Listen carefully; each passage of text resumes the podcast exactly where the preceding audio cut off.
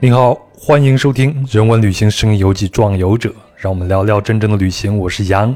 那在上期也预告了，本期是南极系列的终结篇。那请来的还是国际南极旅游组织协会 IATO 的探险队员棒哥。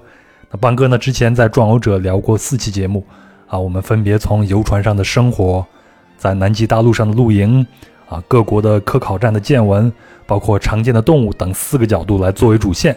带大家踏上了南极这一块神秘的大陆，那我觉得基本上能想到的啊，大家会感到好奇的也都聊到了。那么本期呢，将是南极系列的终结篇，这个系列要完了，那我们会聊些什么呢？您听就是了。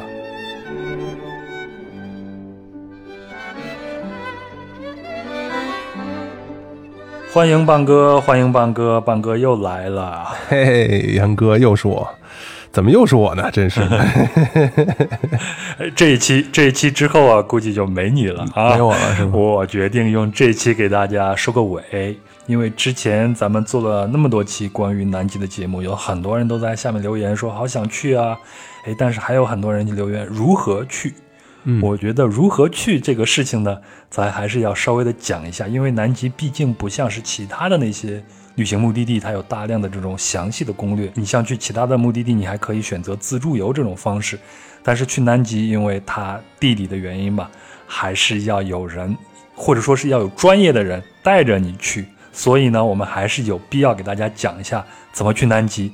然后去了以后，你怎么去选择这个季节呀？选择那些路线呀？等等等等。是的，没错，没错。而且呢，还有另外一种去法，就是杨哥你亲自带着大家一块儿去，选一个合适的机会。只要我在船上工作的话，那么呢，大家可以在船上见到杨哥，还可以见到我。哎，这种去法也是一种去法，所以到时候我们得点是吗？就得点有这个棒哥在的船，我们才上。对，亲点亲点那个翻，到时候翻棒哥和杨哥的牌儿就可以了。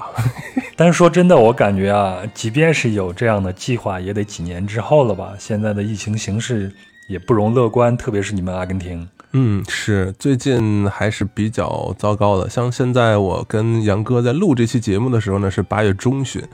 然后，阿根廷现在每天的感染人数还是在一万左右，相对于智利来说呢，智利每天大概也就七八百人吧。那个他们还是比较在抗疫的方面还是比较专业的，所以呢。呃，在二零二一到二零二二的这个南极季呢，很多的船公司都已经把他们的出发地改成了智利出发，这一下子让阿根廷当地的这些旅行社啊，或者说是码头啊等等的这些呃附属产业，都一下子就。遭遭圈了啊，就是懵逼了。嗯，就是说，那你要不从阿根廷走的话，你从哪儿走呢？哎，可以从智利的蓬塔阿雷纳斯走。嗯，这个地方我去过嘞。哎，您去过？对啊，我一四年的时候在蓬塔阿雷纳斯住了好几天呢。嗯，你看到过那个码头吗？看到了码头了，嗯，而且那边因为智利的海军很强大嘛，嗯，所以经常码头的还会停一艘军舰呀啥的。我记得在那个旧码头，就是一个什么酒店的后面，一个旧的码头，那个旧码头上面停满了鸬鹚，特别漂亮。对对对对，就是那个，早上去看的话都能看得到。你是住在那个酒店吗？没有，我是住的呃呃，我是住的沙发客。哦，那感觉沙发主的家里边。嗯哼，当然太冷了，冷是一定的。你想想，在南纬那么靠南的地方，能有这么一个城市，已经是很不错的了。而且是再往南的话，基本上没有更大的城市了。当然，再往南有乌斯怀亚，然后很多从阿根廷出发去南极的话呢，都会从这个世界尽头的城市出发。对，哎，那现在基本上去南极就是这两个地方吧。一个智利的蓬塔里纳斯，还有阿根廷的乌斯怀亚，好像澳大利亚也可以去，对吧？澳大利亚和新西兰。呃，咱这么说吧，其实呢，咱要先说距离的话啊，是最远的，咱从最远的开始说起。南非距离南极大陆有四千多公里，然后再稍微近点呢，澳大利亚距离南极有三千多公里。然后新西兰差不多也是两千七百多公里，那最后一个也就是南美洲，从阿根廷的最南端算起来的话呢，有九百公里左右。然后智利的蓬塔阿雷纳斯呢就稍微多一点，因为它是稍微靠北靠北一些的。那所以呢，从南极出发，一般大家选择的线路就是一般都是选择最近的。为什么呢？这最近的话可以让你在两天的时间内。抵达到南极大陆。那所以百分之九十几都是从阿根廷出发的。所以如果你从国内出发的话，你得想个办法先到阿根廷或者是智利，对吧？嗯，是的，是的。呃，当然了，最近就是最近这两三年吧，还是比较方便一些的，因为呢。呃，一开始说你要是签阿根廷的签证啊，或者是智利签证啊，比较困难。阿根，尤其是阿根廷的，因为前几年特别难。对，你自己签过阿根廷的签证吧？我签了，但是我是在海外签的，嗯，相对来说还容易一些。对。但是我知道，在国内签，包括在以前啊，嗯嗯，就一四年之前去签这些签证都很难的。嗯，一四年以前，对那个时候还要反签，就是说你要最起码就是他是认证两次嘛。那到没记错的话，好像从一六年开始就可以用美国签证。进入到这个南锥体国家了，然后呢，只要你有阿根廷的签证的话，好像进到智利也是没问题的。那这个还是需要去再再验证一下。我因为我在这块生活已经很久没有去搞签证了，所以说不是特别确定。而且平时一般工作的时候接待的人呢，大部分都是已经有了美国签证来到这儿，然后都是持美国签证入境阿根廷，然后再用美国签证入境智利的，是大差大部分都是这种情况。那到了这个乌斯怀亚和到了智利的蓬塔阿雷纳斯。我感觉好像还有不同的交通方式往南极半岛上去，比如像我知道，像智利的蓬塔阿雷纳斯还有一种方式就是坐飞机，对吧？哎，没错。啊，这应该怎么跟你说呢？其实从智利的蓬塔阿雷纳斯最主要的交通方式就是坐飞机，因为从那个地方坐船出发的话呢，你要到达南极半岛，你要绕过。麦哲伦海峡，然后呢，再一路向南，这样的话，无端的就多了一天的航海时间。那大概你有三天的时间是在海上，所以说呢，一般情况下，大家都是选择了这个坐飞机从蓬塔埃利纳斯起飞，然后飞到南极半岛，然后从南极半岛那儿再继续进行活动。它的价格会比那个坐船要贵吗？哎，那这就难说了，因为坐飞机呢，它分的不同线路和不同的时间。呃，坐船的话呢，也是跟不同的天数有关。那咱就先说一下坐飞机吧。从蓬塔埃利纳斯坐飞机一般是主要的出发方式，因为呢，你从智利出发，如果坐船的话呢，就从蓬塔埃利纳斯一路穿过麦哲伦海峡，然后呢再向南到了南极半岛。那这就跟乌斯怀亚出发的话就多了一天。那就会有三天的时间漂在海上，那这三天的时间到了，然后再三天时间回去，然后这时间就有点多了。比如说你的出来的假期挺短的，那本来时间就有限，那多了一天，再加上回来一天的这个航海日，明显的就不方便了。他们从呃蓬塔埃利纳斯出发，最选择最多的就是坐飞机去，然后再坐飞机回来。那当地的一家航空公司呢，叫 ZAP。这个 DAP 就是 DAP，嗯，DAP 航空公司啊，它的主要出发方式呢，就是有当天往返，还有这种去了南极过夜之后的次日往返的这两个行程，这是选择最多的，而且天数最短的。这样的话呢，可以大家去了那边去智利玩一圈，然后再去南极半岛简单的打一站，然后再回来。那所谓的打一站呢，他们就是坐飞机去到了那个乔治王岛。那因为乔治王岛是智利的智利的这个考察站所在的位置，而且呢那边有一个机场，刚好可以靠这个 ZAP 的航空公司把乘客呃把客人运到岛上，然后在岛上转一圈再回去。那如果是过夜的话呢，基本上就是在那个地方扎帐篷啊，或者说已经在扎好的帐篷里面过一个晚上，然后第二天再回去。嗯，是这样的，比较比较短。那实际上其实要飞的话。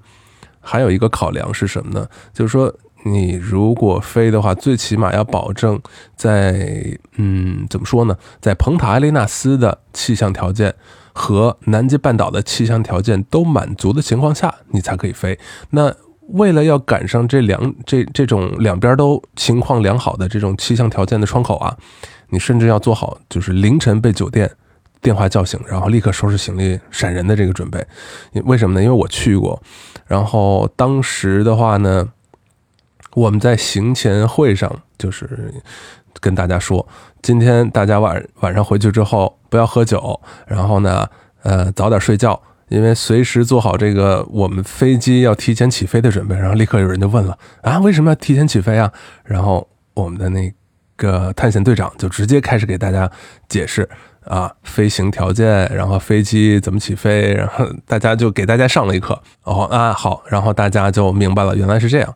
那真正飞行开始的话呢，一般乘坐的是英国宇航的那，没记错的话是一四六杠两百型客机，那他们的机头特别好好看，特别漂亮，他们是画着帝企鹅涂装的。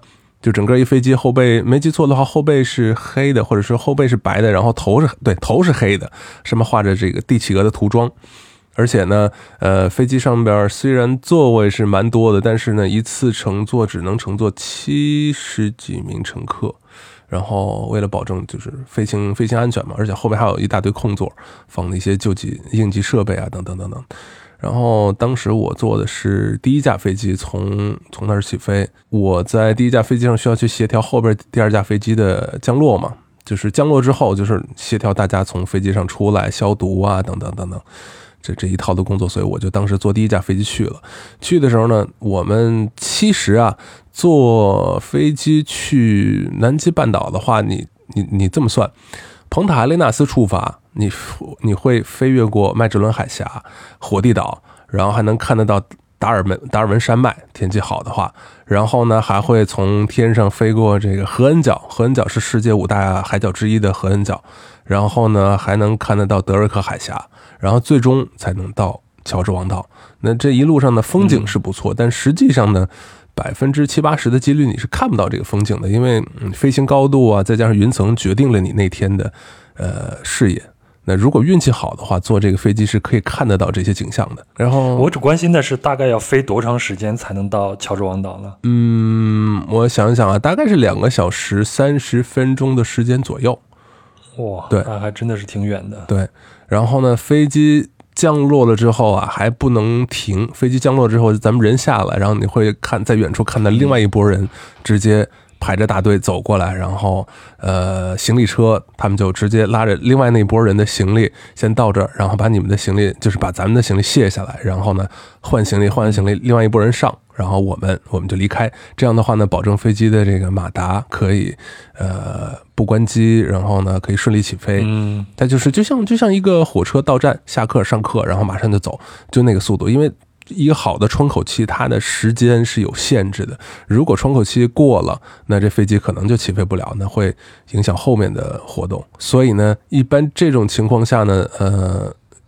去找相关的旅行社或者是旅行公司组织这样的行程的时候呢，他们会一般在这个行程前面多预定一个晚上到两个晚上的酒店。这样的话呢，就避免了遇到天气情况糟糕的情况下，在南极半岛滞留或者是在蓬塔阿雷纳斯滞留的这个情况。哎，那我从地图上看啊，这个乔治王岛它其实是一个离岛，它再往南是利文斯顿岛，等于说这个乔治王岛还没有到这个。南极圈的是吧？也没有在南极大陆之上。嗯，南极圈的话，那有点远了。南极圈的话，你要说真正意义，你想说你想进南极圈的话，去南极圈的航次，一年当中大概一家公司会有一次到两次吧。为什么呢？因为南极半岛是最最热点的岛屿。然后南极圈的话呢，由于气象条件，就是说由于浮冰啊，然后天气啊，能进到那么纵深的地方，只有在十二月的下旬或者是一月中旬的时候。嗯，让我想一想，一月中旬，对，一月中旬到一月一月底的时候才可以进得去。然后呢，南极圈附近的那个浮冰啊，呃，还有这个海况啊，会慢慢的变变差，所以说呢，就很少很少有机会可以一直去挺进到南极圈。一般大家活动都是在南极半岛进行活动的。嗯，那我再确定一下，像乔治王岛，它已经属于南极半岛了，是吧？对，乔治王岛呢是南极半岛的一部分，但是有些旅行社呢，就是说，呃，打的这个旗号呢，说是让你去南极四岛。你能想得到南极四岛是什么岛吗？什么哪四个岛呢？我现在地图都打开着呢。呃，南极三岛一般情况下叫南极三岛，那包括了从乌斯怀亚出发到福福克兰岛，或者是呃马尔维纳斯群岛，然后从马尔维纳斯群岛呢再到。南乔治亚岛，南乔治亚岛在一路向西南的方向到南极半岛，从南极半岛再回去，这是三岛。那有些旅行社就说南极四岛，他们把那个乔治王岛，就是在南极半岛北端的这个离岛啊，他就单独分成了一个岛。那从数量上看，这就直接是南极四岛。但实际上，你走三岛的航线，基本上也都可以走到这这四第四个岛上。然后，如果更夸张一些，你像我我们在活动的时候，会有很多的不同的岛屿。那你把那些岛屿都算上，南极二十岛，你走不走？好，这是坐飞机。那要是坐船的话，大概也是这样的路线，就像你刚才说的，是吧？就要走一个三岛或者四岛这样一个路线。嗯，对，咱主要说的不是这个南锥体国家嘛，就是智利和阿根廷出发。那坐船的话，一般就是像我说的，在这个疫情之前呢，大家都是从乌斯怀亚出发。乌斯怀亚出发啊，它一般情况下是从呃。每年的十一月份开始，因为有一些船公司啊，它一般都会在十月份开始运营，呃，南极的亚南极区域的航线。比如说，他们会先从阿根廷的某个地方，或者是从呃乌拉圭的蒙德维维德亚。蒙德维德蒙那中文怎么说了？从那个地方开始一路向南到马尔维纳斯群岛，从马尔维纳斯群岛再到南乔治亚岛。如果气象条件和这个呃冰况都可以允许的话呢，再到南极半岛的尖端转一圈，然后再回到乌斯怀亚，然后再从乌斯怀亚那块开始进行三岛的线路。那么这这三岛就是包括我刚才说的那三个岛了。那从地图上看，刚好是画了一个圈圈嘛？对，从乌斯怀亚出发。嗯对，那你刚才说这个季节，十一月刚好是那边的一个夏天，对吧？也就是说，海峡基本上都是可以航行的。你想到冬天的话，就不利于航行了吗？呃，嗨，这个到冬天怎么说呢？冬天南大洋的海冰，其实你可以把整个南极大陆啊比成一个核桃仁儿。然后呢，在冬天的时候，这核桃仁是带壳的。那有这个壳在呢，任何的船只是进不去的，因为它的海冰会一直，呃，就像是从整个的这个核桃仁的这个芯儿一直扩散到核桃仁的这个外壳。那这个外壳就是。海冰的这个范围，因为我现在没图，不能给大家展示。我回头可以发几张给你。就是有海冰的情况下，只有破冰船才可以进得去。那但是在冬天去南极又没有什么动物，因为动物在冬天的时候呢，就回到大海里面去，呃，生活了。然后你去那什么也看不见。那。是有可以看得到的，是看帝企鹅，但是呢，帝企鹅你要跑到真正的类似于南极点呐，或者说是在这个南极大陆的深处，你才可以看得到。然后平时我们大家可以看得到的这些什么金图企鹅呀、帽带企鹅、阿德利企鹅，它们都是在南极的大陆沿海地区生活的，但是。冬天他们又不在了，因为气候太寒冷了，所以说你冬天去是没有必要的。嗯啊，原来是这个原因呀。对，所以说在这儿咱就得给大家解释一下，呃，南极的气候。其实呢，南极啊，整个南极是没有非常明显的四季之分，只有夏天和冬天。听起来可能是有点夸张，但实际上因为它的这个温差呢，呃。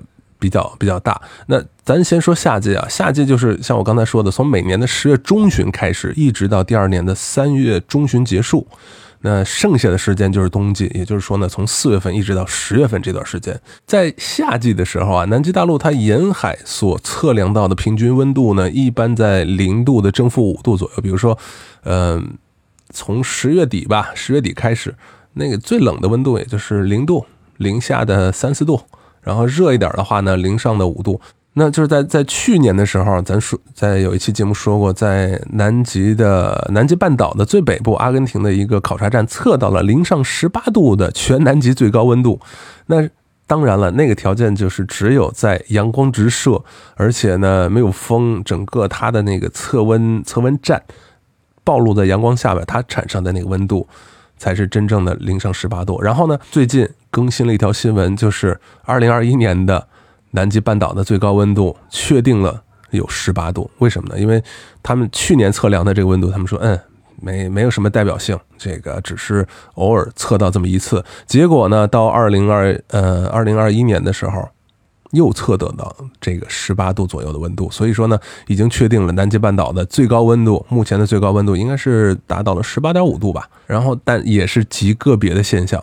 但当然了，现在整个世界北半球有高温高温的状态，然后各种地方山火，这个全球变暖现在已经在世界上已经被联合国已经。承认了，已经跟大家说了，我们现在确实是属于一个全球变暖的一个状态，甚至呢，到到现在北极北极圈应该大大概在未来几年就没有冰了。这是将将是一个不远的事实。那南极半岛呢，慢慢会也会热起来。就是我现在跟大家说的这个零度的正负五度，估计过几年就没有了，估计就是十度十几度了。这这个很常见了。因为南极半岛的它所在的位置是在南纬的呃五十九度六十度左右的那个尖端嘛。然后嗯，确实还是比较靠近外围的。但是你越向南极圈里面走的话，那就是越越凉快。我们在去南极的时候呢，一般不会去担心它的这个温度一下子变冷或者怎么着的。一般都是我们在那儿可以怎么说呢？一月份的时候，呃，你你在那活动，然后天上阳光直射，晒到身上的时候会有十八度。但是呢，那种时候之外，我们一般的话还是要穿很多衣服。当然了，那些衣服除了你自己带的这个呃毛衣啊、保暖内衣啊，然后马甲啊什么的。除了那些东西之外呢，很多的船公司都会给大家免费发一件在南极专门用的这这种抗防抗冻的防寒服。那这基本上就是可以解决你在呃南极大陆的这个所有所有需要了。哎，你光说这个夏天，冬天呢？冬天你在那儿待过吗？呃，冬天是没有的。一般考察站的工作人员是在那儿越冬的。真正越冬的话，它那气温就是在南极半岛会有零下三四十度的这种低温情况。那个时候咱就去不了了。而且呢，那个时候咱不是专业的这个极地科考人员，所以说去那儿也没什么必要。对，所以说去的时候基本上都是赶着在南极的夏天的时候去。哎，那大概每个时间段过去啊，你比如说十月份、十一月份这样去的话，你大概就能看到一些什么呢？嗯，那首先咱就从十月中旬开始说吧，因为那个时候南极的探险季度刚刚开始。呃，南极大陆周边的冰在十月中旬的时候还没有完全的融化。那在这个时间段呢，就像我说的，进入南极半岛的腹地是非常困难，所以说。早期去南极的探险游轮呢，一般都会先选择在十月份的中旬，从亚南极的区域开始。就像咱刚开始说的，从呃马尔维纳斯群岛开始，然后再到南乔治亚岛，再到南极半岛。那在马尔维纳斯群岛和南乔治亚能看得到什么呢？那里啊有大量的刚刚出生的小的王企鹅。呃，刚出生的小王企鹅，它长得就像一个猕猴桃一样，呃，棕色的，然后毛毛的，然后它的。体体态呢，甚至比王企鹅还要大，因为它身上的那个绒毛特别蓬松，远远看去就一边大，但实际上等它那个毛脱完了之后，就跟王企鹅一模一样了。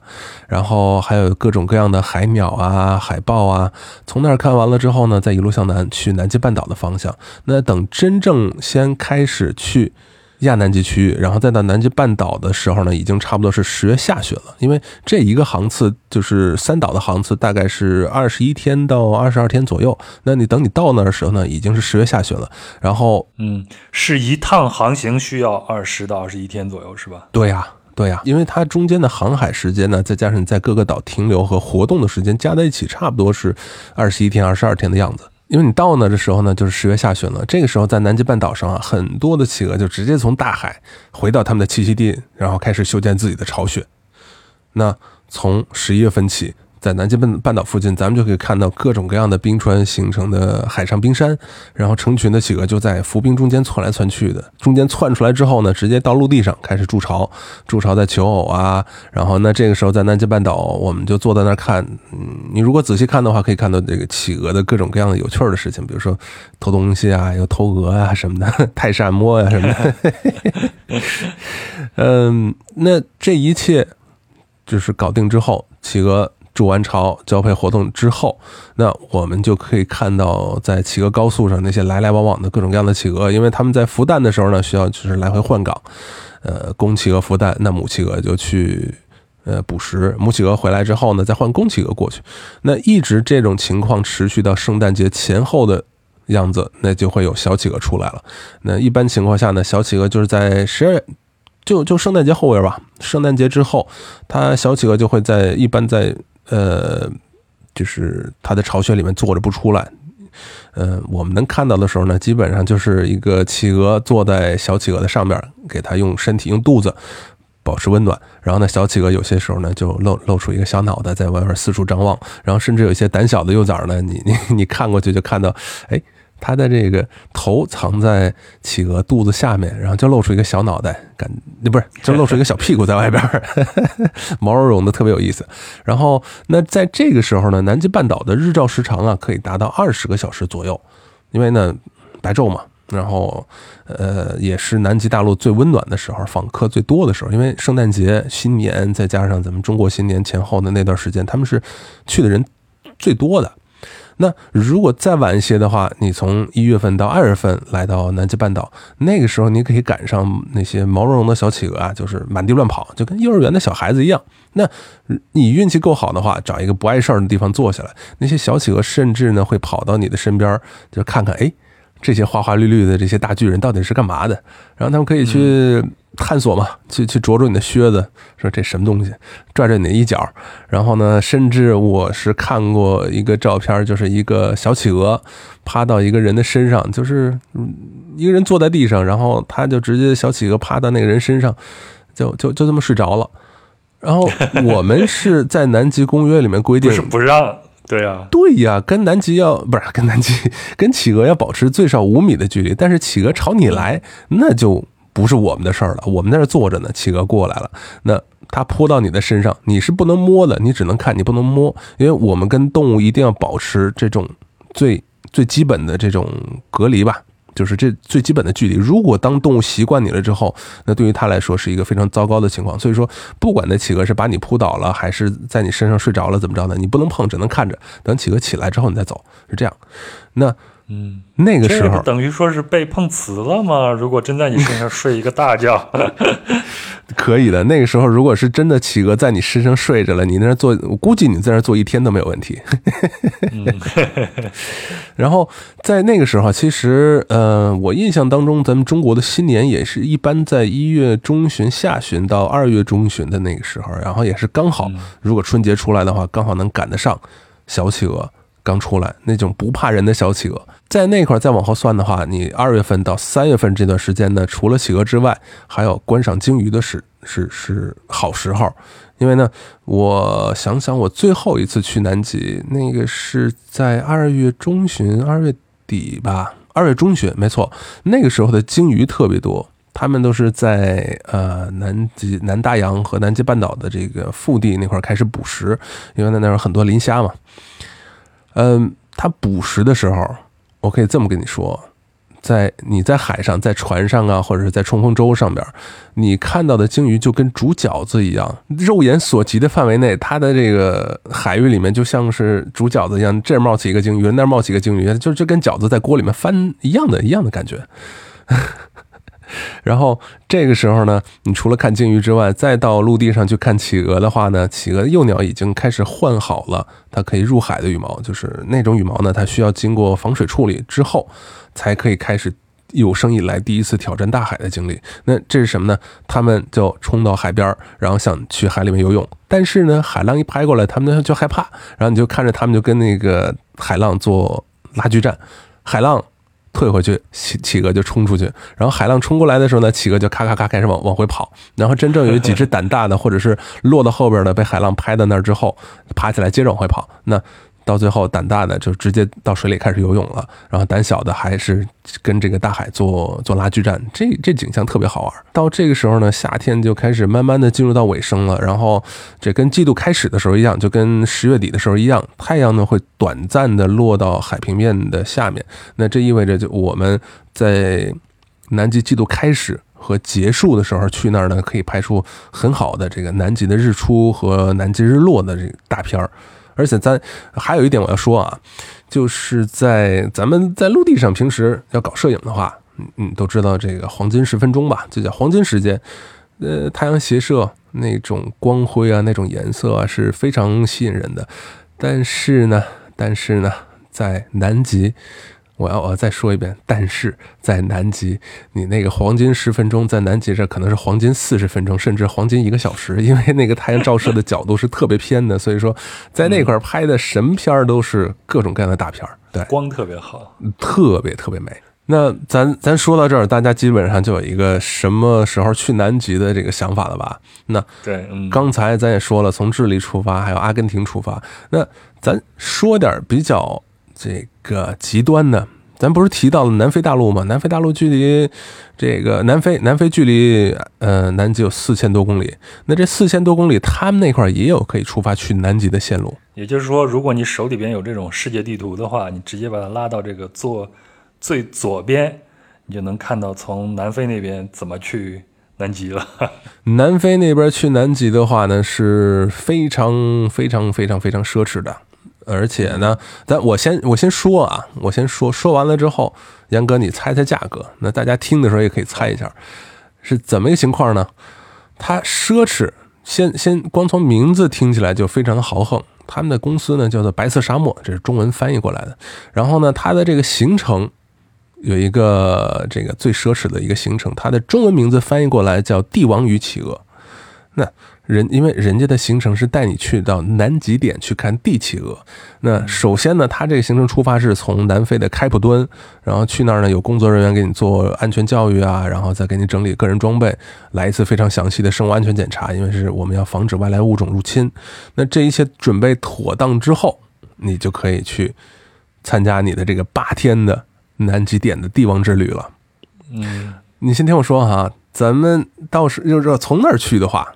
要从那儿去的话，他是要乘坐一个造价三点八亿人民币。并且装备了两颗劳斯莱斯 BR 七幺零涡轮风扇发动机提供动力的湾流 G 五五零超远程商务喷射机，而且呢，在这个飞机机舱里边还有十二个座椅，相当的宽敞，而且标配着比一般民航飞机还要大上好多的十四个椭圆形大舷窗。所以呢，如果您坐在里边，就跟坐在头等舱的座椅上一样，可以一边的看风景，一边做咖啡的时候呢，这飞机就会用零点八五马克的速度飞行，一路窜向南极。那这样的话。只需要五个小时，你就可以抵达到南极大陆了。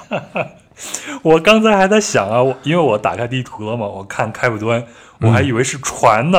我操，如果是船的话，你看，在在过了好望角，一直往南走，这在地图上好远好远，比那个从乌斯怀亚那边要远，看起来要远二十倍左右都不止，很多很多。所以呢，你要你要坐坐这种湾流 G 五零超远程商务喷射机去飞过去。而且它的那个是零点八五马克的速度，要要近一马克的速度了啊！然后用那个速度五个小时才可以到。而且啊，你到那儿还不是完全的抵达，你要从那儿先到毛德皇后地，就是从开普敦去往南极的第一站。当飞机停到了那条长达三公里、经过特殊维护的私人跑道上的时候呢，你就顺利的抵达了，抵达到了南极大陆。注意，这是南极大陆，并不是南极点。那当然了，这距离你的目的地呢？嗯，还有一段距离，而且你并不是直接去飞到南极点去玩，然后再回来。你可以是先到了南极大陆的边缘进行活动休整，去那儿露营，然后呢再飞往南极的南极点。那去那块的话，南极点也是飞过去，也是飞过去。你去那儿的话呢，先要在一个逍遥营的地方停靠，然后那个地方呢就是一个非常奢侈的这么一个户外的呃野营点。怎么怎么说叫户外的野营点呢？不是帐篷啊，这跟我们之前在南极大陆上露营是不一样的。我看了之后我都牙酸，为什么叫牙酸呢？就这 这种就是说我也想去的感觉。我给你说一下它的这个营地吧，因为呢，它的营地是由主要是。呃，有那种连成一体的这个接待处、公众大厅、淋浴舱，还有餐厅，还有厨房，以这个为中心。然后呢，它的外围有七个独立的睡眠舱组成的。那这些呃睡眠舱呢，都是呈圆形气泡状的，它外表是白色的，看起来非常非常呃有科幻感。而且呢，每个差不多直径六米，嗯，然后呢，它的外围呢就是有一个厚重的保温层，然后呢，保温层的中间。就是有一个有一个舱门，它那个舱门可以把零下二十几度的这种寒气就牢牢的锁在外边。然后呢，你打开了之后，你去到那儿打开之后，你就可以看到里面陈设，它里边就像五星级酒店一样的奢奢华。你像这个跟我们在南极露营的时候挖一个坑是没法比的，老大，还得自己去挖个厕所。哎，对，简直是一个天上一个地下。一个天上一个地下，你你从这边一推门，好家伙，一个双人大床。那个双人大床呢，是厚重的床垫上是铺着那种毛皮盖毯，而且那床头还摆着六个枕头，大中小六个，你你什么姿势都可以睡一个好觉。而且呢，床边的窗户下边还有一张可以用来读写的大木桌，那大木桌上除了必备的写作用具之外呢，还有一个呼叫器。人说这呼叫器干嘛的？我们平时在南极大陆上露营，你有啥事喊一嗓子不就得了吗？那这个呼叫器呢，就是在你在房间里面，就在那个六平米的那个气泡状的那个。那房间里面，你按一下按钮就会有工作人员过来。然后电话的话没有，但你真正进到里边，就感觉就像是在一个五星级酒店的房间里。然后呢，穿过那个卧室隔断，它不是一个双人大床吗？一个卧室隔断的后边是带那种免冲洗的马桶的一个独立的洗手间，还有一个更衣室。我们。我们要上厕所的话，要自己从被窝里爬出来，然后走上大概几百米，然后到那种我我亲手挖出来的厕所，然后那种旱厕所去 去上，然后人家这洗手间里面都能满足基本的洗漱啊什么的，而且呢，人家还有淋浴间，因为他们的热水是需要集中供应的，所以说你洗澡的话就只能去厨房旁边的那个淋浴舱了。但你别看它是，呃，淋浴舱。它的那个，因为它的淋浴舱里面是有三个独立的淋浴房嘛，跟陆地上是没什么区别。但你是在那么荒蛮的南极大陆上有那么现代的设施，然后可以用热水洗澡，这你不简直不要太爽了，好不好？而且呢，你甚至不用担心冷的问题。你像我们露营的时候要换个衣服，好家伙，哆哆哆嗦嗦的把衣服穿起来，然后打着摆子，一边打着摆子一边往外走。人家那儿舱内都是有供热的。人家，因为他那个供热呢，是采用了一五零零型的这个北极太阳能空气加热器，直接把阳光转化为热量输送到舱里边，可以让舱里边保持一个非常宜人的状态。然后我我看了之后，我就我就心说，我靠，我有生之年如果可以的话，甚至如果是正在听节目的土豪可以的话，那咱组个团，你带着我，咱咱咱一块儿去，我给你们去讲解，给你们去。带你们去南极点。你刚才在说这个的时候，我心里就想：操，这个棒哥，你自己要虐自己啊！看这个资料查这么清楚干嘛呀？你又自己没去过。我觉得这是极地向导的毕生梦想吧，因为可以坐这个万六 G 五零飞机去那吃各种各样好吃。哎，我还没说完，我我先跟你说完，你就知道为什么我要查这个了。因为这是我们所有所有极地探险队员的一个终极梦想，就是。去到南极点，然后一个奢华的南极点之旅。我我简单给你介绍一下它的活动啊。它的活动呢，就是从最基本的极地专家给你进行科普讲座，到瑜伽呀，到按摩呀，轻徒步啊，还有呃冰洞探险，就你找一冰洞过去，然后那个探险队员带着你去钻到冰洞里边去去转一圈，然后呢还有冰浪观察，就是冰。推推那个海浪推着冰冻成一块了，然后呢，这个当然我说的可能比较，我说的可能比较呃枯燥，但实际上呢，冰浪观察还是很很刺激的。还要再带着你全副武装的去爬那个纳努塔纳努塔克峰，还有爬冰墙，甚至呢在南极去玩这个岩壁升降，然后用四四乘四的越野车去浏览，然后索道速降等等等等，这些什么都有。它都是按照这个难易程度啊分为一星到五星，你体力好就参加。这个复杂的，那体力欠佳的，你就去参加简单的。你去南极大陆上做个瑜伽呀什么的，那都都很爽的。而且你做完了之后回来还有人给你按摩，这是关键。我现在就等着你赶紧说完，然后我猜猜价格。你赶紧把你的这些玩的还有吃的，是不是？那咱刚才说了玩的，那现在咱说说吃的，就是说你看。你回来之后按摩都有，那吃的也少不了吧？等你玩了一整天，回到营地的时候呢，各式各样的美味佳肴都已经准备好了。有什么用千年黑冰准备的调制的鸡尾酒，还有专门的品酒师，他们的专门的品酒师是在世界的葡萄酒大赛上挑选出来的这个年度获奖葡萄酒，再加上各种新鲜蔬菜、肉类制成的六道式菜单。您要知道，这个南极那么偏远的地方，你可以吃得上新鲜的蔬菜，那是非常的难能可贵啊。因为呢，我看了一下他们的菜单，他们的精这个精致程度啊，我觉得即使是严格的素食主义者，或者是狂热的美食爱好者，都可以在南极把每顿饭吃的无可挑剔。嗯，哎，我有个问题，他们的这些蔬菜是不是从长城站去采购的呀？啊嗨，那别提了，长城站自己的都不够用呢。我们，而且他们距离长城站特别远。咱们说的是毛德皇后地，它是在东南极大陆，然后呢，长城站是在西南极大陆的南极半岛的尖端，所以说距离还是特别远的。所以说，他们所有的新鲜蔬菜都是从飞机，就是靠飞机运过来的。那咱说到这儿，说了吃，说了住，说了玩，然后呢？咱咱猜个价格吧，因因为这个价格你你猜的时候呢，不包括国际机票，因为它出发只管从这个开普敦出发，往返南极八天的时间，它这么一个价格，你你猜一下，杨哥，这八天你要花多少钱？嗯，我先说一下咱们正常的坐船啊，从乌斯怀亚，然后到呃南极这边玩一周左右，然后再回去这样子，以前我知道的最低价大概是人民币十万块钱左右。嗯，那你像你说的这样豪华的，我觉得咱们乘以二十应该差不多两百万人民币够吗？啊，没没没，两两百万人民币那有点太太太夸张了。嗯，这个夸张是吗？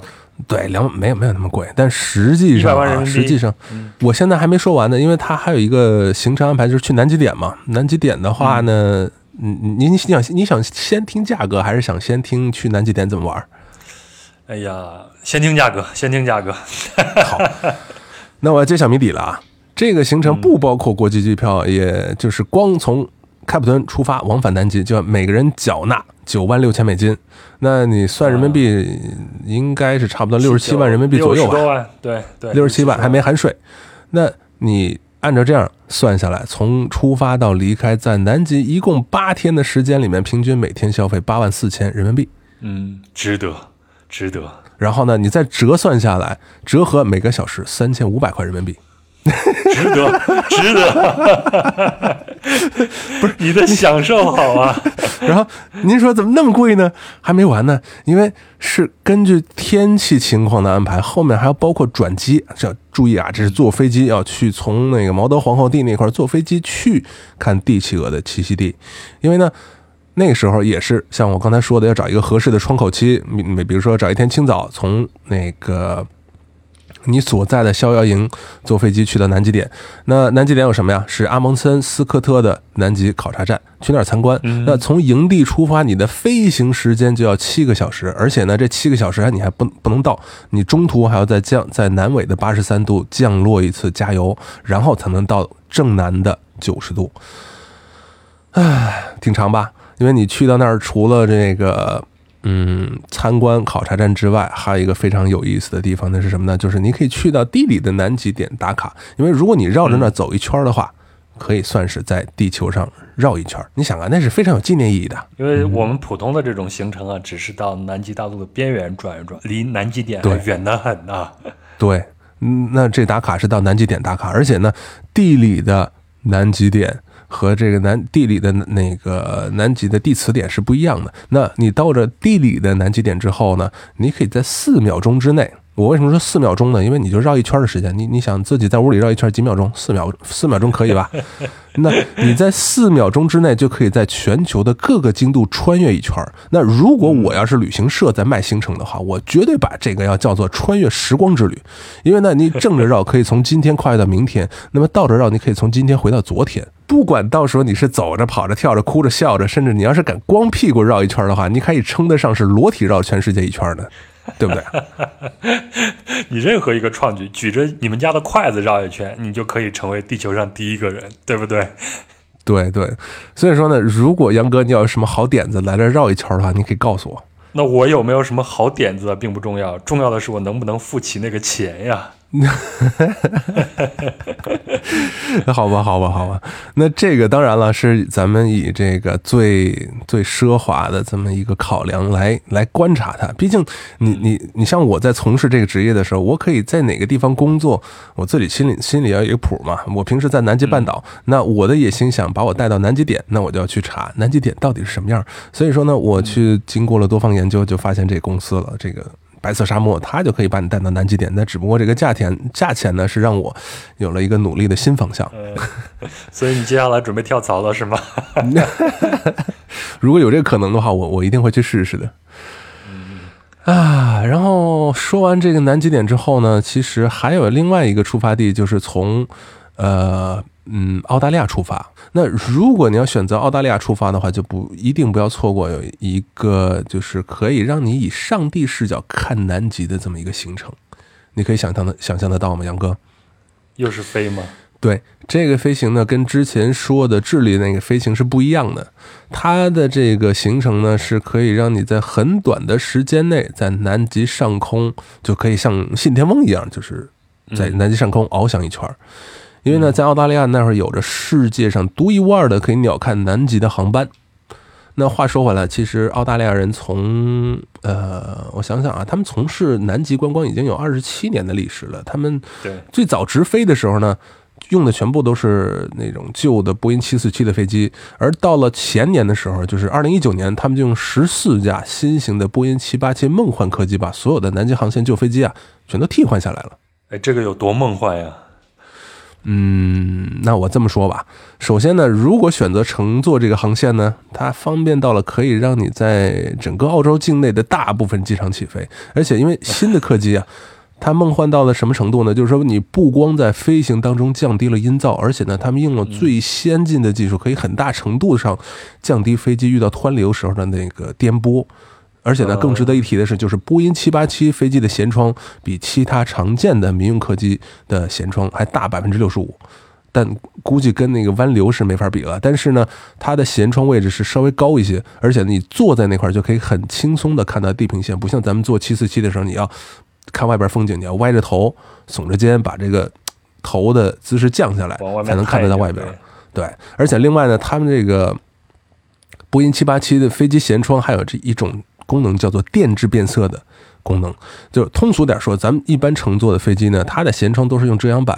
用来遮盖阳光的。那阳光强烈的时候，如果你想看外边风景，都会特别刺眼。而且呢，你甚至旁边睡觉的人，你你一拉开遮阳板，那人家人家就醒了。那如果有电致变色的这个舷窗，你就可以按窗户下边那个调节按钮，增加或者是减少这个舷窗的透亮度，然后来决定进入机舱的光线。这样的话呢，在减少眩眩光的同时，在外面的风景依旧是清晰可见的。这就相当于给你的舷窗玻璃上面加了一层淡蓝色或者深蓝色可调节的这个墨镜。你说这够不够人性化呢？然后，另外一个梦幻的地方呢，就是说它的飞行时长也是足够的梦幻，因为从出发起啊，到南极大陆上空观光，然后再到返港降落，咱们根据不同的澳洲的不同城市的起发地点来算的话呢，它平均的飞行时间一般是在十二个半小时左右。那基本上是四个小时飞过去，在南极上空观光四个小时，然后再用四个小时飞回来。那据说啊，在起飞一般三个小时之后呢，就可以看到海上冰山了。然后呢，这个飞行高度一般是从平均的一万英尺，也就是三千米左右，到最低的差不多距离地面六百零九米，这是他们官方给出来的数据。所以呢，当飞机飞到南极大陆上空的时候呢，它就开始巡航，飞行员就会带着你到特定的区域，就像玩贪吃蛇那样，把这个飞行姿势啊、方向啊一个个变换起来。就是一个景点串串联起来，然后变换飞行姿势。然后，当然我说的这个变换飞行姿势，不像战斗机那样倒过来飞啊。但是呢，就是在飞的时候，他会比如说像让左边的乘客去看那个风景，然后左边乘客看完了之后，他把那个飞机会向右倾斜，让右边乘客再去看这种看看风景。而且呢，在飞行的同时呢，它里边提供了咱咱对啊，咱按照壮游者的这个习俗，咱不能不说吃的嘛。啊，又来了，对，又来了。咱的这个在飞行途中呢，它有全餐，除了这个正常的早中晚餐之外呢，还有各种是无限量的酒精饮料供应和软饮料。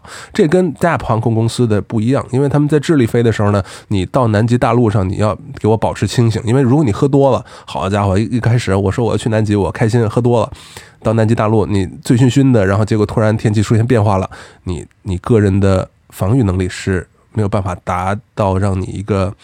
呃，让你身体维持在一个安全的状态的情况下，这这个是不允许的。所以说呢，在智利乘飞机是不能喝东西的。但是在澳洲飞的话呢，你一直是在天上飞，然后再回来，你可以随便的喝。所以说，在飞机上是提供无限量的酒精饮料和软饮料。那这样呢，可以让你一边欣赏美景，然后一边醉生梦死。太夸张了。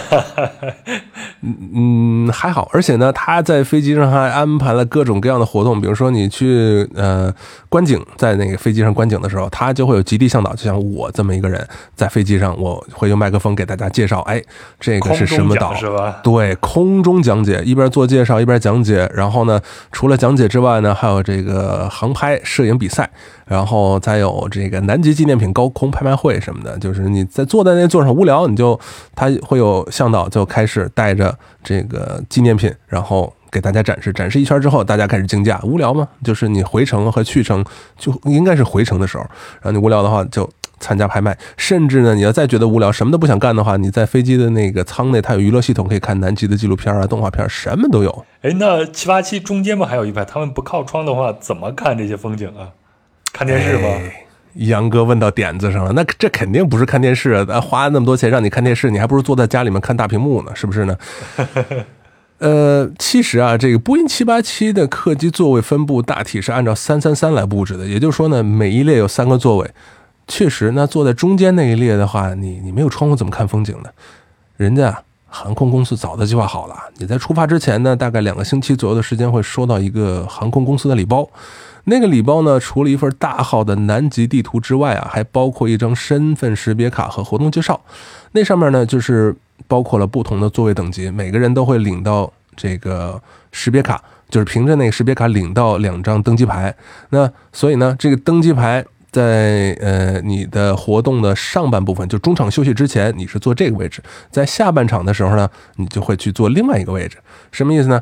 大概就是说，哎，飞机飞到一半了，咱不是说嘛，四个小时飞过去，四个小时观光，再四个小时飞回来嘛，这三四一十二，十二小时。那中间观光两个小时到一半的时候呢，那个广播就会响了，哎，各位起来了啊，换座了。这时候就把第二张登机牌掏出来，然后开始换座位。靠窗的就开始把那登机牌掏出来，哎，好，我现在靠窗呢，等会儿下一半的那个航程我就要换到中间了。于是呢，这时候大家就开始稀稀嗦嗦的开始换位子。换完位子之后，那就是。有些，比如说你像是头等舱的吧，头等舱或者是超级经济舱或者是商务舱等等那些座位，他们就是从里边换外边，外边换里边。那有些经济舱的位置，他们是有些就是飞机不是有那个空调空调的那个管道嘛，它是中间是没有窗户的，对吧？你怎么换位置，它都是没有窗户。那人家航空公司说了，呃，用他的话解释来说呢，就是说飞，因它的飞行路线是因为它的地理位置特殊，再加上呢，飞机抗湍流的效果特别好。什么叫抗湍流呢？咱平时坐飞机，隔一会儿那个安全带那灯亮了，你就得坐回去。但是呢，你如果它抗湍流的效果好的话，那基本上你就可以在起飞之后，自由的在舱里的任何公共区域活动。比如说你去没有窗户，你可以去紧急出口啊，或者去厨房附近呢，是只要是没有人的窗户都随您去，因为是观光观光飞机嘛，大家都会很乐意的去分享你的这个窗户。所以啊，嗯，你就可以去换位子去去观赏这个风景。但是呢。但是呢，我说一句话，你看风景在哪儿看？你的体验都没有飞行员爽，你你这野心太大了，连飞行员的工作都想抢。因为那个飞行员他们坐的位置呢，就是飞机的最前头，那是近乎三百度的风景啊！我说三百度不是一百八十度啊，因为他把那个头往外凑的话呢，你你看到的是近乎三百度的风景，而且呢，我估计这个航线是所有的澳洲飞行员们最梦寐以求的航线了。哎呀，这个确实是美，但感觉确实是离普通人太远了，对不对？也不远，也不远。我跟你说哈，其实呢，我有过最类似的个人体验是什么呢？就是从阿根廷布宜诺斯艾利斯坐飞机去阿尔卡拉法特的大冰川，莫雷诺那个大冰川。那你去过阿尔卡拉法特吧？对吧？你当时坐的航班是从布宜诺斯艾利斯飞乌斯怀亚呢，还是从布宜诺斯艾利斯直飞到直飞？你航班号还记得吗？不记得了，我只记得布宜诺斯艾利斯那个机场是在海边，挺美的。河边，河边，很多人到了这之后都会把那当成海，但实际上那是世界上最宽的一条淡水河，叫做拉布拉达河，翻译成中文的话叫做银河。嗯，那当你飞了三个小时二十分钟的时候呢，你到了三个小时左右吧，你到了那个卡埃尔卡拉法特的时候，有没有坐飞机去看一下那个冰川？呃，没有坐飞机，我就是坐车进去，然后徒步走了一走。那我给你凡尔赛一下吧，这词儿我还新学的。烦吧烦吧，反正你今天已经烦了很多了，凡尔赛吧。那咱这么说哈，算起来呢，从布宜诺斯艾利斯出发去阿尔卡拉法特的话呢，我有三次这样的经历。基本上就是说，坐飞机起飞之后，由于那个气象条件非常的好，都是提前抵达到目的地。那为了没那么早降落到机场，那飞行员呢，嗯，比如说我所说的提前，大概不是提前五分钟，那那个就没什么了。但是提前二十分钟，提前半个小时，你飞机降落到那块儿，然后没有行李员，没有什么的，因为阿根廷这个速度你也知道很慢。那你飞机早到了，那飞行员干嘛呢？说就开着飞机，保持着这个高度，绕到莫雷诺冰川的附近，就开始倾斜机身给大家看风看风景。对，一边转一边在广播里边说啊，大家看我们飞机左侧呢就是莫雷诺大冰川，巴拉巴拉巴拉。哎，别着急，右边呢大家保持保持坐姿，等一下右边能看到。那于是呢，这个时候飞机就在这个莫雷诺冰川上面绕，也不能说在上边吧，就是在它的这个附近画一个八字，方便呢左侧和右侧的乘客都能看得到风景。那你想想啊，除了在南北极的冰原之外。在世界上第三大的冰原附近。附近空域，咱可以看五到十分钟的这个五到十分钟的这个风景，那也是非常值了呀。因为毕竟咱们坐的是普通的客机，没有花额外的钱。那所以呢，等这个飞机降落到了这个阿尔卡卡拉法特小镇上的时候呢，就是小镇机场的时候呢，所有的乘客都给机长鼓掌欢呼，为就是感谢他们给我们我们奉上这种额外的惊喜。而且这个是真的是随缘的，因为当时我是飞的比较频繁嘛，然后。呃，我我在阿航都已经是飞出一张金卡了，那时候只有那个呃金卡和那个白金卡，后来才出钻石卡。当时我去去那那些地方去特别频繁，然后所以呢，当时每次飞的时候都是一个老头机长开着那 AR 一八七幺那个航班，那老头呢每次出来的时候我还能都能见着他。那时候我还跟他合了一张影，而且呢第三次见到他的时候，他说怎么又是你？我说是是我，然后怎么又是你呢？因为。尤其是那老头开的时候，他就喜欢在冰原上转嘛。然后第三次下飞机的时候呢，然后我就当时在飞机上，我吃的零食是什么？买那个橡皮糖，然后我攥在手里，一边吃一边下飞机。哎，老头看见怎么又是你？我说怎么又是你？我说好久不见，你好，你好。然后就是下飞机嘛，说话也不能时间长，我就直接把那个橡皮糖，就是抓着橡皮糖那个袋子那个手递到那飞行员面前，我说来一个。然后他就把手伸进去拿进去，然后就直接开吃了。当时我想，我靠，阿根廷人心也真是大，还好咱不是在美国或者什么的，他们就是可以随便吃东西。你想想。作为一个飞行的飞机的机长，你跟副驾驶都不能吃一样的东西。然后一个随便的一个客人从兜里掏出东西，你就敢抓了之后直接塞嘴里就开始吃。当时我愣了一下，但是就觉得嗨，也就这样吧。阿根廷，你想阿根廷的航班上，你可以带火机，可以带食物，带什么的，这这都没问题。你要在美国或者在中国，你就别别想了，吃东西就更别提了。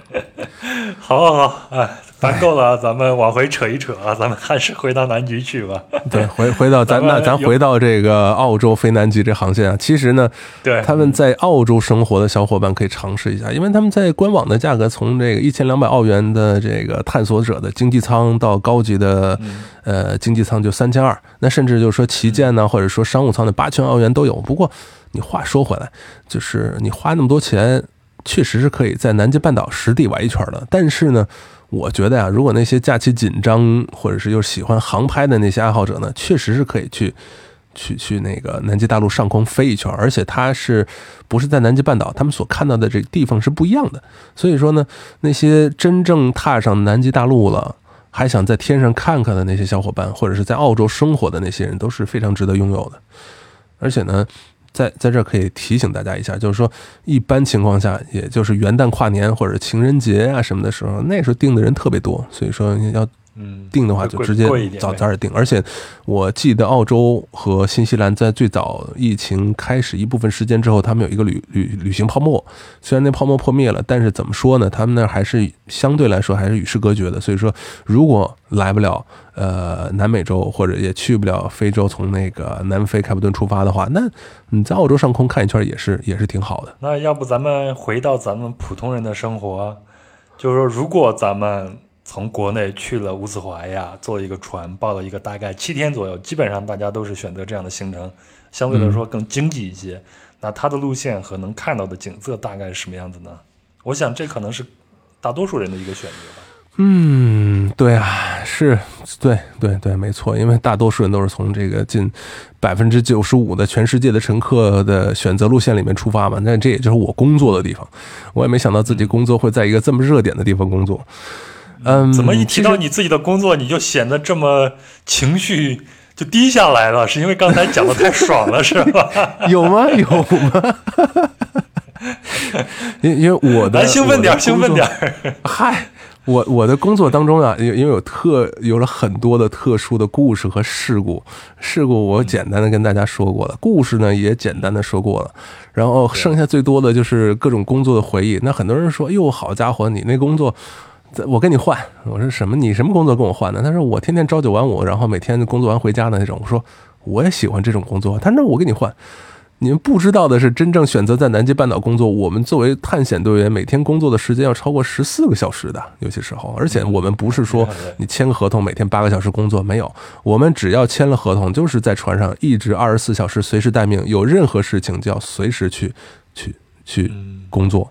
所以呢。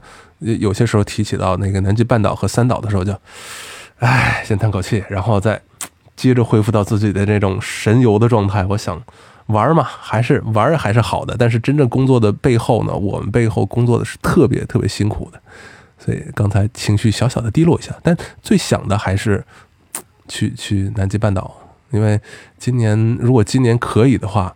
我会等打完第二针疫苗之后呢，我会可能会去智利，因为呢，大部分船船公司如果从智利出发的话，那就不经过乌斯怀亚了。所以说我要跨境智利，从那边去船上工作。当然还要看有没有这个机会。哎，扯远了，扯远了。那咱说回南极半岛，那咱从南极半岛出发的话呢，先老样子，你先得经过德尔德尔克海峡嘛。咱不是从南极半岛出发，再说对不起，从乌斯怀亚出发。我已经先去南极了。咱从乌斯怀亚出发的话，先会经过德尔克的这个海峡的折腾。你先经过折腾，经过颠簸一阵之后呢，最起码两天的时间，你到了乔治王岛。在乔治王岛有很大的几率，当然了，就是不一定会一一定让你去看长城站，因为咱之前说过，长城站它会在星期一到星期五工作，星期六、星期天来接待访客。那这就，呃。这这就这就得着了，你你要是得着了，你就可以去；得不着，那你有可能会去到其他的考察站，比如说俄罗斯站呐、智利站呐等等等等。然后从呃乔治王岛再一路穿呃穿过这个南极海峡，或者从不同的航线选择嘛，然后一路再跑到南极半岛真正的南极半岛那位置。我先打住一下，我把地图调出来。哎，好了。那你从先从乔治王岛穿过来之后呢，有一个地方叫做欺骗岛。这欺骗岛是一个特别好玩的火山岛，它那边呢是一个也不能说死火山吧，但上一次爆发是一九七几年还是一九八几年的时候爆发过一次。然后你现在去到那个地方的时候呢，是很有可能就爆发了，但是谁知道呢？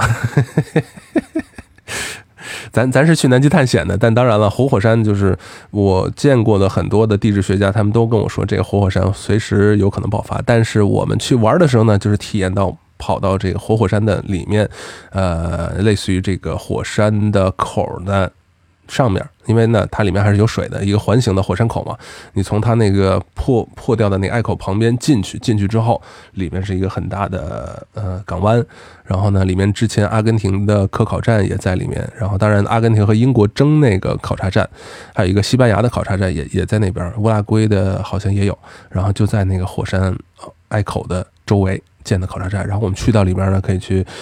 看看火山口里面的景色啊，去走一走啊什么的。然后从那儿出来之后呢，可以一路向南跑到，嗯，南极半岛的腹地。有些有些公司呢，他们一般是从南极半岛的纵深开始，也有些是从这个呃欺骗岛直接就一路向东南的方向跑到了这个南极海峡。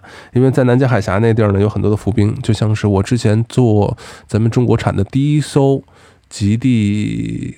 抗冰船，那个那个就是采用了那个 X bow，，就是呃类似于一个拉链吧。那个船就是可以更平稳的在海面上航行，而且抗冰系数呢就是在破冰船以下。所以说，当时我们坐着那条船在试航的时候，就直接去了南极海峡，而且跑到了这个威德尔海的范围内。而且在那儿，我看到了我此生的第一只帝企鹅。但是呢，那只帝企鹅只有一只是在海上浮冰上飘着落单的。然后我们在那儿看到了，然后从那块儿再回去，然后。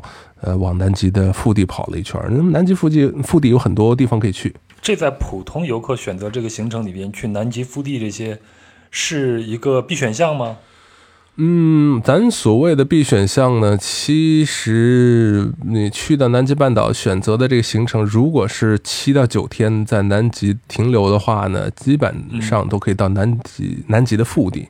包括什么天堂湾啊、里马尔海峡呀等等等等这些地方都会去到。但是我在这要分享一点，就是说有些人说你去到南极不去天堂湾就白去了，不穿过里马尔海峡就就就白穿白穿了。但实际上，这个里马尔海峡和天堂湾这两个地方呢，就是因为它最好记，而且呢就是。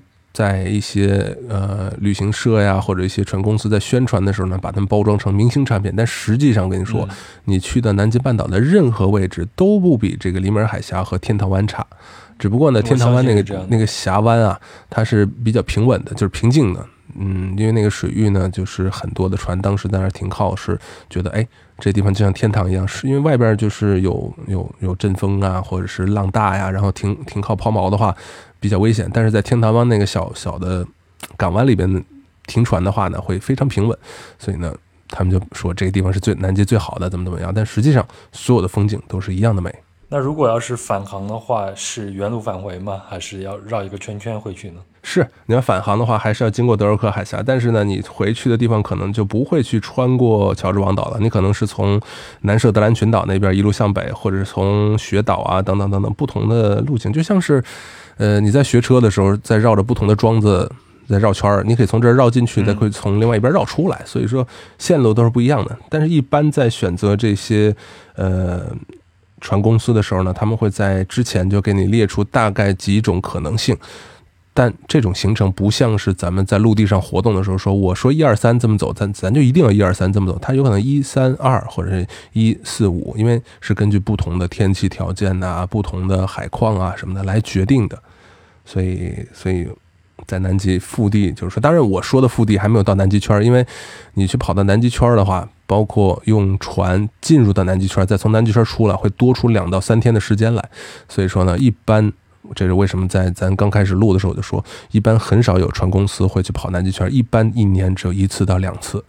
所以呢，这个是非常少见的。因为如果你去到南极圈的话，你会穿过美国的那个帕尔默考察站，然后再一路向南，甚至。可以到乌克兰站啊，或者是到这个嗯比斯克群岛啊那边之后，再一路向南就可以到这个阿德莱群阿阿德莱岛了，在那边就是真正的南极圈，而且呢，你在那停留的时间最多就是一天，然后晚上就得一一直往回返，不可能让你在南极圈腹地那么转。但当然了，这个我说的都是所有的主流的极地航线的这么一个规划，那。其他的有些就是单独的开发出只跑南极圈的，也可能有，因为那地方会有更多的，呃，阿德利企鹅呀等等。但是其实你跑一趟南极半岛就足以看到这个很多的南极动物了。对，嗯，丰俭由人呗。如果你时间上和金钱上都可以的话，你可以选择那种二十多天的，啊，或者是像那种特别豪横的，你就从南非出发飞一趟，从澳大利亚出发，在天上看一圈也不错。那如果说想选一个经济型的，像这种七八天、八九天的，这个也足够了。就像你刚才说的，基本上想看的也都能看得到。最重要的还是慢慢的去体会嘛。好不容易去了趟南极，啊，其实吧，我可以给你几个不去南极的理由。好，听这个点好，我都没有想到。那我就跟大家说几个不去南极的理由，因为咱种完草了之后，很多人想去，但是一发一掏兜，觉得哎有点困难。那那我在这再再给大家种另外一种草，这种草是让你不去南极的。首先去南极那边特别冷，虽然呢这个是夏天，但是你一般人就是身身身体比较瘦弱的，或者比较苗条的，哎，去南极就是觉得特别冷，因为南极的天气变化无常嘛，可能一下子变得很冷，甚至有一点就是说啊，我用苹果手机在拿到户外，嗯，十分钟二十分钟就手机没电死机了，这种情况下是经常发生的。去那干嘛？自己在电视上看看就好了。还有一种情况，还有一种情况呢，就是比如说，就是离开网络会死星人，这种人不适合不适合去南极，因为南极那是没有网络的。你想去直播呀，你想去干嘛呀？呃，都是不可能的。虽然呢，南极在这个船上是提供卫星网络的，但基本上视频聊天啊什么的是不可能的。对，另外再就是一个贵。而且有山区阻隔，就是有些时候经常是没有卫星信号，尤其是像像到了天堂湾啊，或者是里米尔海峡啊那那种地方，都是没有网络的。嗯，如果呢你不喜欢学习上课的话，最好别来，因为呢就是如果你跑三岛的话，你看三岛二十多天，其中大概有八九天的海上航行时间，那在大海上无聊的话，你可能说哦，我干嘛呢？那。海上会给你准备很多的讲座，关于南极到底是什么样啊，地理啊、历史啊、科学研究啊什么的，还可以跟那个随船的科学家在一块儿。那你跟他们在一块儿，觉得学不到什么东西，或者是觉得你学那有什么用啊？那你就别来，因为教你的都是南极的东西，对吧？你你总不可能像我一样坐在这跟大家吹牛吧？说南极看到什么？我之前看那本书，我也给你推荐过，就是袁岳，也就是三联生活周刊的土摩托写的。站在世界之巅那本书里边，他写到的南极游，他也观察到这种现象，就是每次去船上有这种讲座的时候，去的中国游客都非常的少，但是呢，西方的游客或者外国的游客基本上都会到场去听一下。哎，这个是一个不争的事实，但是呢，这个事实背后的一个故事是什么呢？咱们亚洲人由于体质的原因，就是这个身体的体质啊，咱们首先咱们吃的米和面特别多。这个 我怎么又说吃了？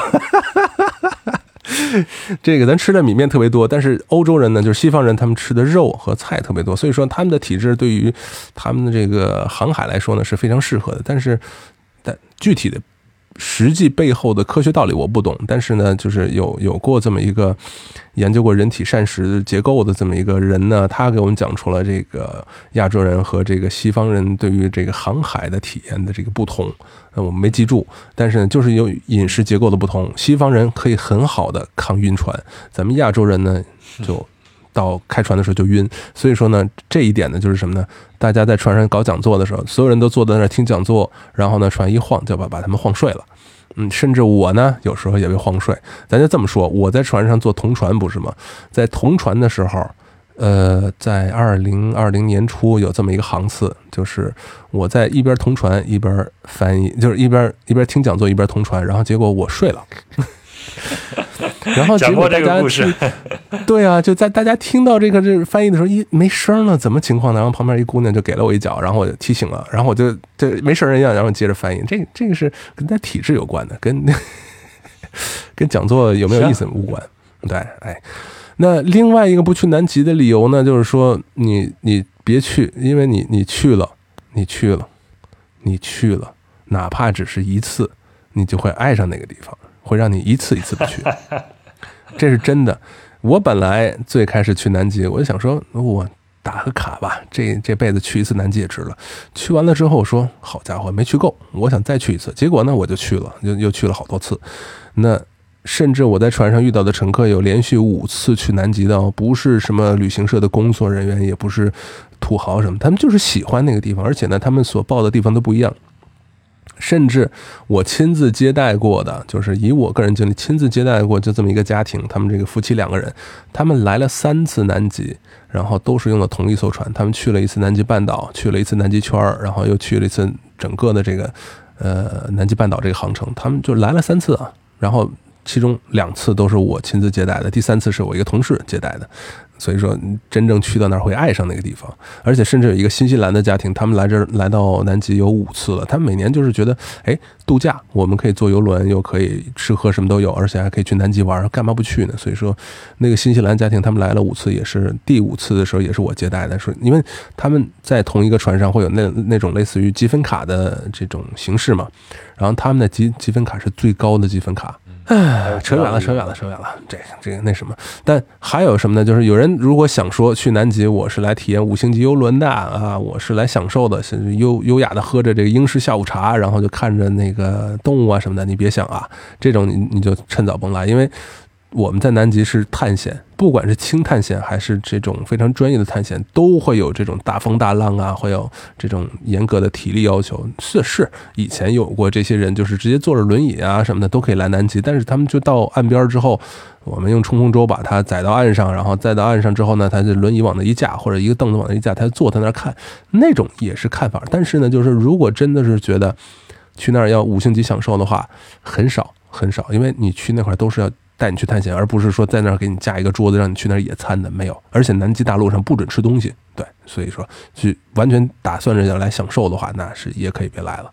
哎，那不去的理由这么多，我觉得去的理由对我来说只有一个理由，就是它是南极，一定要去的一个地方。你有啥其他的理由吗？嗯，要去南极的话呢，其实去南极的理由特别多。刚才说完不去，我觉得那个。非常不成立啊！那咱就说去的理由。去的话呢，首先你要挑战那条世界上最汹涌的海峡，那条德瑞克海峡。德瑞克海峡。对对，这个这个对杨哥来说就是一个前所未有的挑战了。当杨哥你这噩梦结束了，真正登上了那片大陆似的上面的时候呢，其实世界上没有任何一处的地方可以让你领略到如此奇特的风光。就是说，你漂泊在海上的那些千万年前形成的冰山呐，还有，就就简直像是一个户外博物馆了。那么多动物，而且呢，在世界上，就是说，咱们整个地球上最像外星球的地方就是南极大陆，甚至连美国 NASA 都在那那边有一个 Dry Valley，就是干谷那块做实验。但是当然了，我一般人是去不到那儿的，因为那个气候实在特别的。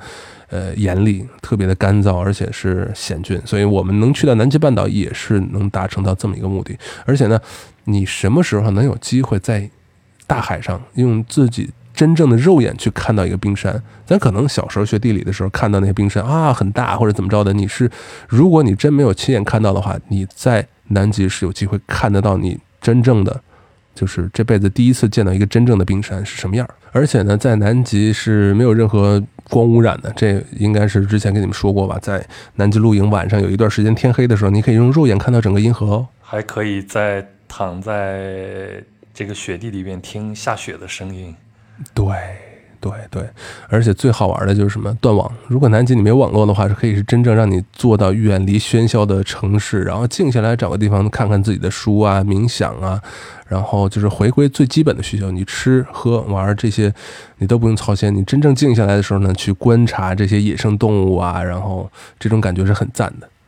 而且顺便你来了南极，如果去南极半岛的话，你顺便可以在南美洲逛一逛，有很多不同的生活方式。你像南美洲的这种南美人的那种热情，我跟你说，如果有机会跟你讲阿根廷的话，那我会给大家介绍更多的关于阿根廷的这些这些东西。所以说，如果去南极的话，可以顺道体验一下这些东西。哎，真的是非常非常感谢棒哥啊！然后你刚才说有机会的话，介绍一下阿根廷，我想一定会有机会来讲一讲。你看到的阿根廷的，虽然咱们前头也做过阿根廷的节目，但是这一系列的南极的啊节目做下来以后，我能感受到棒哥自己对南极有一种深深的特殊的感情，也非常希望棒哥能够接下来继续实现他的梦想，比如说他能去白色沙漠那个公司。去坐一次那个非常豪横的飞机到南极，对，豪横的坐一下湾零 G 五湾湾流 G 五五零。感谢班哥，祝福你以后就心想事成吧。然后也非常希望你能早日重返到极地去做你最喜欢的这个工作。嗨，这个杨哥这个话说的感觉好像有点依依惜别的感觉，但不要紧，我跟你说。呃，咱们咱们还是一直相见的。如果我回头在南极遇到什么好玩的见闻的话呢，还会回来跟杨哥分享。啊，同时如果大家有兴趣的话呢，也可以去选择关注南极的极官方频道。然后在那儿，可能在这儿听完的东西，其实我得这么说，在这儿听完的东西呢，在我的频道里都有，只不过呢，我把所有的精华全都给了杨哥了。那回头大家在我的频道里听到的，可能是在 没事儿，你留点精华给你自己，精华全都抹脸上了。然后这个，行吧？你的频道已经建起来了是吗？频道是有了，但我什么节目都没那啥呢，因为自己在做这个节目的时候还是。比较比较慢的，所以拖延症嘛，没人催啊。我的意思就是这个呀，你不能老只是一个空空荡荡啊，充满回响，你得赶紧做起来呀。对对对，马上马上回去回去就做，回去就做。在这里感谢杨哥给这个机会，让我在这儿通过壮游者跟大家分享南极的故事。那反正咱们都不远，随时只要有机会的话，我们都可以连线，互相的串个台什么的。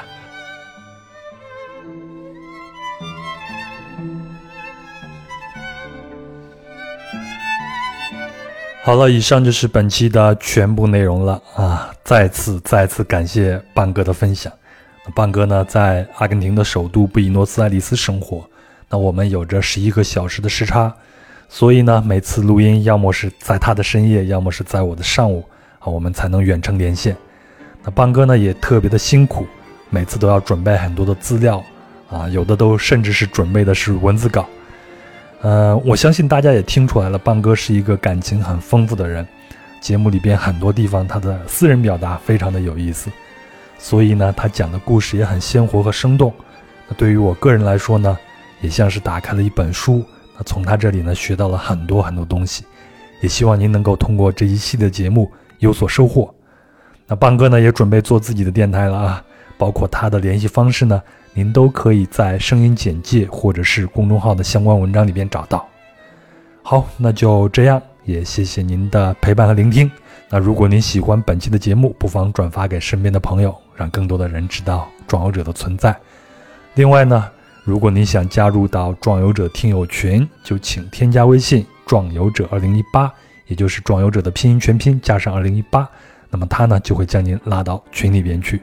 还有呢，就是本期节目提到的相关照片和视频，包括我们提到这些路线呀、这些图片，都会在本期的公众号里边呈现。